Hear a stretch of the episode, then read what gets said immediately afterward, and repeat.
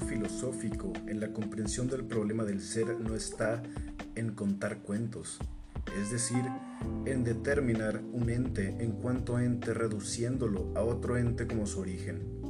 El ser, en cuanto es aquello de que se pregunta, requiere, por ende, una forma peculiar de mostrarlo, que se diferencia esencialmente del descubrimiento de los entes. El ser requiere una forma peculiar de mostrarlo, que se diferencia esencialmente del descubrimiento de los entes. Hola, ¿qué tal? Aquí tu pesimista consentido, y en esta ocasión vamos a emprender una ardua labor, una difícil tarea. Hoy vamos a hablar de la filosofía de Martin Heidegger, la ontología existenciaria de este filósofo tan controvertido, probablemente uno de los más importantes e influyentes de nuestra contemporaneidad. Para esto, nos vamos a sentir de El pensamiento filosófico y estético de Heidegger de Juan García Ramírez de la Universidad Autónoma de Nuevo León en la revista Humanitas, la edición del 2012. La anterior es una cita de Heidegger como tal. Sin embargo, Juan nos dice que Heidegger es fenomenólogo, porque se pregunta no qué es el ser, sino qué significa. Progresivamente desemboca en una filosofía del no ente, dice García. Es decir, lo que Heidegger se pregunta es el sentido del ser. ¿Cuál es el sentido del ser? No qué es el ser en sí mismo. La metafísica termina con Platón, según Heidegger. Este deconstruye la metafísica tradicional para darle un nuevo giro al pensamiento ontológico basado en la filología, nos dice el autor del presente ensayo. Ahora sí, vamos a meternos con el ser y el tiempo, Sein und Zeit, de Heidegger. Este tiene por tema, dice García, al hombre y a la vida humana, cuyo ser es el tiempo, y ve al hombre como el ente que está abandonado al ser, es decir, como una esencia que decae en la nada. Un nihilismo óntico fenomenológico. La cuestión de Heidegger es que no es posible preguntarse qué es el ser, sino en una situación determinada, puesto que tal situación condiciona no solo la pregunta, sino toda posible respuesta. La consideración de la misma forma parte esencial de aquella pregunta. Por lo tanto, vamos a emprender esta ardua tarea. El ser en, dentro de la obra de Martin Heidegger, un filósofo tan oscuro. Heidegger dice, este ente que nosotros siempre somos y que tiene, entre otras, la posibilidad del preguntar, es lo que nosotros entendemos con el término del ser allí, el Dasein. El Dasein es el nombre que emplea Heidegger para definir lo que es el ser humano, el ente humano en tanto tal. Es decir, aquí la pregunta es por el ser del ser humano, del Dasein. Y la razón por la que Heidegger utiliza el término Dasein y no otro como hombre o humano es porque hace en un principio fenomenología. Y la fenomenología de Edmund Husserl, maestro de Heidegger, lo que busca es ir a las cosas mismas, sin las determinaciones, sin las construcciones sociales o morales enrevesadas que enmascaran los términos. El modo de ser del ser ahí, dice García, es la existencia, de acuerdo con Heidegger. Aquí cita de nuevo al autor. Heidegger nos dice, el ser mismo relativamente al cual puede conducirse y se conduce siempre de alguna manera el ser ahí, lo llamamos existencia. La existencia se decide exclusivamente por obra del ser ahí mismo, del caso en el modo de hacer o el omitir. Esto nos remite a la analítica existencial de Heidegger, que es la determinación de la naturaleza de aquel modo particular de ser que es propio del ser humano, es decir, en términos heideggerianos, el Dasein, ser allí. Nos dice García, el intento de relacionarse con el ser, de comprender el ser, constituye la esencia de la existencia. O en otras palabras, el Dasein es el ente que se pregunta por el ser, y por lo tanto es aquel que ha de ser interrogado en la pregunta por el sentido del ser. De nuevo cita a Heidegger, El ser ahí se comprende siempre a sí mismo partiendo de su existencia, de una posibilidad de ser él mismo o no él mismo. Estas posibilidades, o las ha elegido el ser allí mismo, o éste ha caído en ellas o crecido en cada caso ya en ellas. Etimológicamente existencia, nos dice García, es constitutivamente indeterminación e inestabilidad. Está constituida por posibilidades que forman su misma realidad actual en su concreción e individualidad. Frente a estas posibilidades, el ser humano puede escoger activamente o dejarse llevar por ellas. Y esto nos remite al concepto de Heidegger de ser, ser en el mundo como condición de posibilidad. Es decir, el ser en el mundo del Dasein, el ser allí, que es en el mundo, es su condición de posibilidad. De nuevo cita a Heidegger. Al ser ahí le es inherente ser en el mundo. Su primera preeminencia es óntica, la segunda es ontológica y la tercera es la óntica ontológica de la posibilidad de todas las ontologías. Cuando Heidegger habla en términos de óntico, se refiere a lo que se refiere al estudio de los entes, mientras que la ontología es el estudio del ser.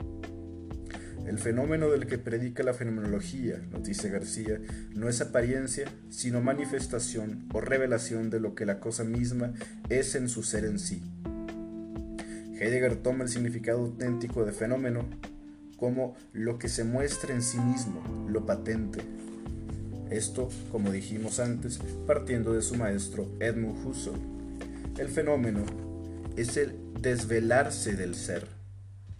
Más aún, es el ser mismo en cuanto es manifiesto y no disimulado. De aquí surge el pretendido retorno de Heidegger al significado arcaico de verdad, logos, como no ocultamiento o aletheia y del ser como presencia partiendo de Parménides. La fenomenología de Edmund Husserl, que busca ir a las cosas mismas, parte del concepto de fenómeno de Kant. El fenómeno es aquello que se nos aparece en la conciencia, el objeto tal y como es percibido. Por lo tanto, el fenómeno no es la cosa en sí misma, no es el objeto como tal, sino el objeto que es percibido por el sujeto del conocimiento. De nuevo cita Heidegger. El ser verdad de logos quiere decir en el cómo sacar de su ocultamiento al ente de que se habla y permitir verlo, descubrirlo como no oculto. No puede considerarse justamente al logos como el lugar primario de la verdad, se define la verdad como aquello que conviene propiamente al juicio. Es una mala inteligencia del concepto griego de verdad. Como vimos, el concepto griego de verdad al que Heidegger se remite, el de aletheia, nos habla de un desocultamiento, alumbrar aquello que se encuentra en las sombras. Eso es buscar y encontrar la verdad, es desocultarla, revelarla en sí como no oculta. Fenomenología existencial u ontología, nos dice García, es así desvelar la existencia, la realidad del ser del existente, y este es por supuesto el método que emplea Heidegger en su obra El ser y el tiempo. De nuevo citamos a nuestro autor, Heidegger, la esencia de la fenomenología consiste en hacer que el ser de la existencia se revele y se muestre al análisis en sus estructuras fundamentales, sin alteraciones, añadidos o correcciones. En este sentido, la filosofía es la ontología universal y fenomenológica que parte de la hermenéutica del ser allí. Muchas palabras complicadas y enrevesadas que utilizan los académicos, pero cuando hablamos de ontología, hablamos del estudio del ser, y si la filosofía es la ontología universal, es también una óntica, porque se encarga del estudio del ser y de todos los entes que son, en tanto que el ente es aquello que es.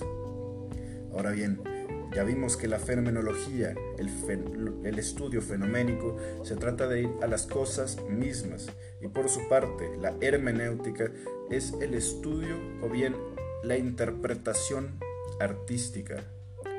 Es parte de la filosofía en la que Heidegger juega un papel fundamental. García Ramírez nos explica que el ser del existente se nos revela como ser allí, un ser aquí, allí, ahora. La condición inicial del existente es la de encontrarse siempre limitado y como en estado decaído. En esto nos referimos a la deyección, la caída del ser del ser humano al nivel de las cosas del mundo, porque el ser allí siempre se nos presenta como un ser en el mundo que se desenvuelve en su temporalidad a través de la elección dentro de sus condiciones de posibilidad. Esto es el ser en el mundo del ser allí. García nos dice que se define la trascendencia en la obra de Heidegger como un superar. es trascendente lo que realiza este sobrepasar y se mantiene habitualmente en él. Para el ser humano, su constitución fundamental trasciende hacia el mundo, luego la trascendencia puede ser definida como un estar en el mundo. Es decir, a diferencia de en Platón o en el relato cristiano, la trascendencia no es una trascendencia del mundo físico hacia el mundo de las ideas o el paraíso, el mundo de lo perfecto, sino que para Heidegger el ser en el mundo ya es trascender, es sobrepasar. De nuevo nos remitimos a Heidegger. La trascendencia significa el proyecto y el esbozo de un mundo, pero de manera tal que quien proyecta está dominado por el reino del ente que él mismo trasciende y ha sido ya anticipadamente puesto de acuerdo con su tono.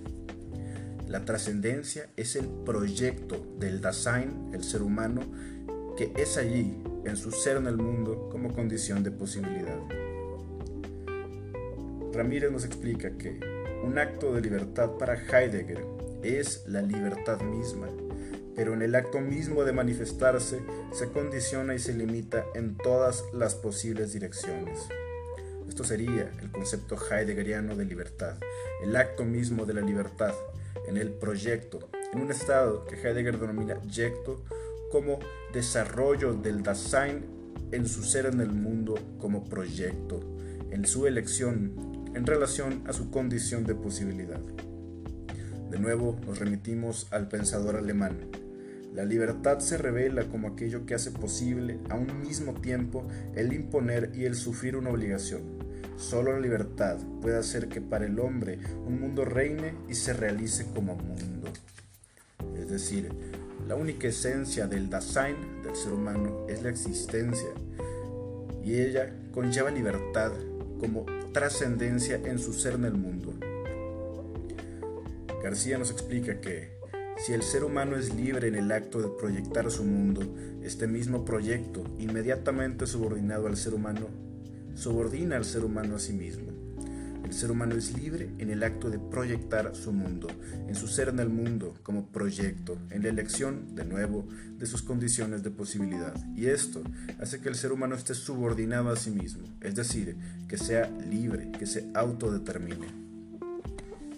El ser humano, nos dice, tiene la necesidad del mundo y de las cosas que lo constituyen y que son la realidad útil, lo que Heidegger llama Suhadenheit su Height, una realidad útil, pues el mundo se nos presenta como un enmarañado de objetos susceptibles de ser utilizados para un determinado fin. Los instrumentos de su vida, nos dice, y de su acción, estos son los útiles. Estar en el mundo significa para él cuidarse de las cosas que le acontecen, cambiarlas, manipularlas, repararlas, construirlas, y este cuidarse que es constitutivo del ser propio del ser humano, en cuanto está en el mundo, determina también el ser de las cosas del mundo. Este cuidarse como esencia humana se parece bastante a la concepción hegeliana de que el ser humano se realiza al reconocerse a sí mismo en el producto de su trabajo, misma que luego será retomada por Marx. El ser humano es un ser transformador y Heidegger parece comprenderlo bastante bien. Es el Dasein en su ser en el mundo como cuidado, como estar en el mundo y utilizar los útiles, las cosas que le acontecen, cambiarlas, manipularlas, repararlas, etc. La existencia inauténtica, auténtica y el vivir para la muerte. La forma inmediata y espontánea de existencia es indicada por Heidegger con el término de cotidianeidad. La cotidianidad es pues, lo cotidiano, la manera en la que el Dasein, nosotros los seres humanos, nos desenvolvemos en nuestro ser en el mundo como condición de posibilidad. Para Heidegger hay una manera auténtica y una manera inauténtica de esto. De nuevo, vamos con el autor que nos compete. Es el reino de la verdad óntica, no es todavía la verdad ontológica, a la que el ser se eleva solo con la dialéctica existencial. A la primera se llega con la fenomenología descriptiva, mientras que a la segunda se accede con el instrumento de la hermenéutica existencial. Esto lo que hace es remitirnos a que la cotidianeidad es la manera óntica de entender el mundo, es decir, el estudio de los entes, de todo aquello que es. Sin embargo, no es la respuesta a la pregunta ontológica por el sentido del ser. En efecto, nos dice García, en el mundo la conciencia siempre tiene algo en torno a lo que se ocupa, algo que tiene a mano, y le ofrece los instrumentos para la acción, su más íntima estructura.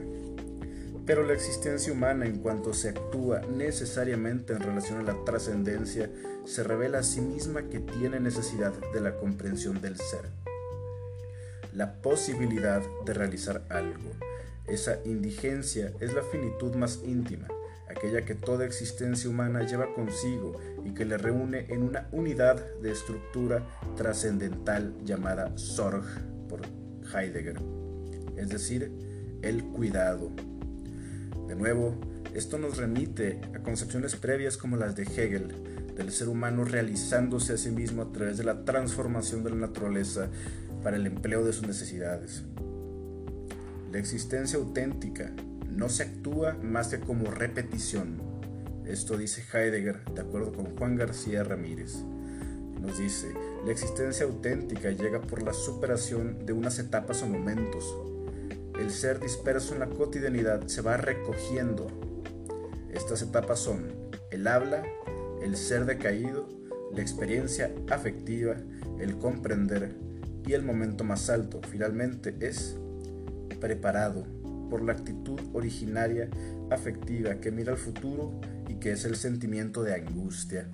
Esto se parece tanto a la concepción dialéctica absoluta de Hegel como el momento de afirmación, negación y negación de la negación en la superación, lo que llamaríamos síntesis, tesis, antítesis, síntesis en el progreso del mundo, y también a los tres estadios del espíritu humano de Nietzsche, que ya antes tratamos en este podcast, a saber, el camello, el león y el niño, que se realiza como artista, ese Übermensch. Heidegger es también un gran nietzscheano, por supuesto recibe influencia del gran George Wilhelm Friedrich Hegel. La existencia auténtica llega por la superación de estas etapas antes mencionadas, el hablar, el ser decaído, la experiencia afectiva y la angustia. En la angustia, nos dice García, el Dasein manifiesta la naturaleza de su ser como posibilidad, revela que es ser para el futuro o para el fin, que es ser para la nada, es decir, aquí finalmente hemos llegado al concepto de ser para la muerte, sein zum Tode, momento central del análisis de la existencia como temporalidad, es decir, la angustia, nos dice García, en la angustia conseguimos abrazar la totalidad de la realidad humana, el ser puede anticiparse a sí mismo cuando la angustia realiza la experiencia fundamental de la nada. Nuestra vida, aunque esté fragmentada y disipada, nunca se dispersa por completo y está siempre allí, dispuesta a recogerse en sí misma. El hecho de que el ser humano, arrojado a vivir en el mundo, es lanzado en el tiempo hacia la muerte, hace que su existencia asuma un carácter histórico. El ser es tiempo y el tiempo es finito para cada existente. El ser es finito. El tiempo se temporaliza o estructura en su finitud como pasado, presente y futuro, nos dice García. Al instante presente le incumbe siempre el porvenir que, en su posibilidad extrema y fatal, es la nada y la muerte. La angustia es esta realización de la totalidad de la realidad de lo humano, del Dasein como ser para la muerte, el ser para la nada, que se anticipa a sí mismo y tiene presente siempre su finalidad, que no puede ser otra más que la muerte, la nada, la negación de sí mismo. Pasamos a la tercera parte de este texto de Juan García Ramírez, el pensamiento estético heideggeriano, el viraje de Heidegger de la posguerra. Bajo el influjo de Holdinger, el ser del ente en su representarse es llamado lo abierto, y la verdad es fundamentada en su aptitud de ser abierto, y se da en la apertura. Ya vimos con anterioridad que la angustia es lo que realiza efectivamente la totalidad de la realidad humana, el Dasein como ser para la muerte. Ahora estamos en el pensamiento estético de Heidegger, de la verdad como aptitud de ser abierto, y se da en la apertura, este desocultamiento. Nos dice García, la tierra es la fisis de los presocráticos, la física, la naturaleza que al desplegarse también se oculta y se retira. La obra de arte, en tal sentido, no es técnica, sino la tensión que se produce entre el elemento terrestre y el elemento de la luminosidad que querría ponerlo siempre de manifiesto sin perderse en ello.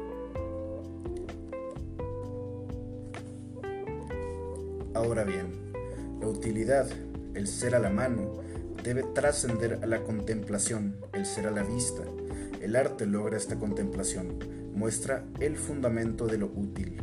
Solo en y por la obra se hace visible el ser de lo útil. Por lo tanto, el arte no es una copia o imitación de lo real, es una realidad develada. Es decir, en el arte se desoculta la verdad del ser es la realidad como abierto, como lo abierto, lo develado, lo desoculto, partiendo, como dijimos, del concepto griego de verdad como aletheia. Ese es el logos de Heidegger. La verdad es desvelamiento o desocultamiento del ser por el ente como verdad, nos dice García. La desocultación no depende de que alguien la manifieste, es ella misma lo que se manifiesta. El desvelamiento de la verdad conlleva simplificar la obra. Entre más pura parezca la fuente en su esencia, se hace más ente todo lo existente. Aquí cita a Heidegger. Así se alumbra el ser que se auto-oculta. La luz de esta clase pone su brillo en la obra. El brillo puesto en la obra es lo bello. La belleza es un modo de ser de la verdad. Y esta es la importantísima comprensión que tiene Heidegger del arte el arte nos presenta en la belleza un modo de ser de la verdad, la verdad desoculta, lo abierto. El desvelamiento presupone la libertad, nos dice García. Se identifican en cuanto para el ser humano ser significa libre. Ser libre significa abandonarse a la revelación del ente en cuanto tal. La desvelación es un don del ser humano e iniciativa del ser. Esta iniciativa tiene como trámite necesario el lenguaje. Aquí el autor cita de nuevo a Heidegger. El lenguaje es la casa del ser y en esta morada habita el hombre. El lenguaje es el que lleva primero al ente como ente a lo manifiesto. Y aquí es cuando hablamos de poesía. El lenguaje como la casa del ser tiene muchísimo significado en la filosofía heideggeriana y una gran influencia posterior en el estructuralismo y el postestructuralismo con pensadores como Jacques Derrida, que le dan una importancia capital al lenguaje, a la lingüística y al discurso como objeto fundamental de estudio de la filosofía. Ahora bien, continuamos con García. Lo abierto es lo que proporciona las relaciones en las que cada cosa real puede encontrarse. Es lo insólito, es un chispazo o destello que desgarra el velo que envuelve la totalidad del ente. Este chispazo se presenta en la poesía. De nuevo nos remitimos a Martin Heidegger. La poesía no es un adorno que acompaña la existencia humana, ni solo un pasajera, ni solo una pasajera exaltación, ni un acaloramiento y diversión. La poesía es el fundamento que soporta la historia, y por ello no es tampoco una manifestación de la cultura y menos aún la mera expresión del alma de la cultura. La verdad como alumbramiento y, ocultación del ente acontece al poetizar. La verdad como alumbramiento y ocultación del ente acontece al poetizarse. Esto nos dice Heidegger. La poesía, y he aquí la hermenéutica, es lo que nos desvela el ser, lo desoculta en el claro del ser, de acuerdo con Heidegger. Si el lenguaje es constitución del ser, nos dice García, la poesía desvela, desoculta y abre al ser por el lenguaje. De nuevo nos remitimos a Heidegger. La esencia poetizante del arte hace un lugar abierto en medio del ente en cuya apertura es distinto que antes. Todo arte es en esencia poesía. El arte como poner en obra la verdad es poesía. Es decir, Heidegger reduce todas las manifestaciones artísticas en sus diversas disciplinas a la poesía. Nos dice García, el arte, particularmente la poesía, desoculta la verdad a través del ente. La belleza es uno de los nombres del ser, la puesta en obra del ser, es su esplendor. La belleza se hace presente porque la verdad lleva implícita la belleza. Esta solo la contempla el ser humano auténtico, la existencia auténtica del Dasein. En conclusión, nos dice Juan García, Heidegger hace de la belleza una manera de ser de la verdad, y la verdad la concibe como un desvelamiento del ser. La belleza es, pues, una manifestación de esa verdad, lo bello como esplendor del ser. Espero que haya podido quedar claro un pensamiento tan oscuro y complejo como el de Martin Heidegger, al menos por encima, en este análisis de su obra desde el punto de vista ontológico y óntico existenciario y estético.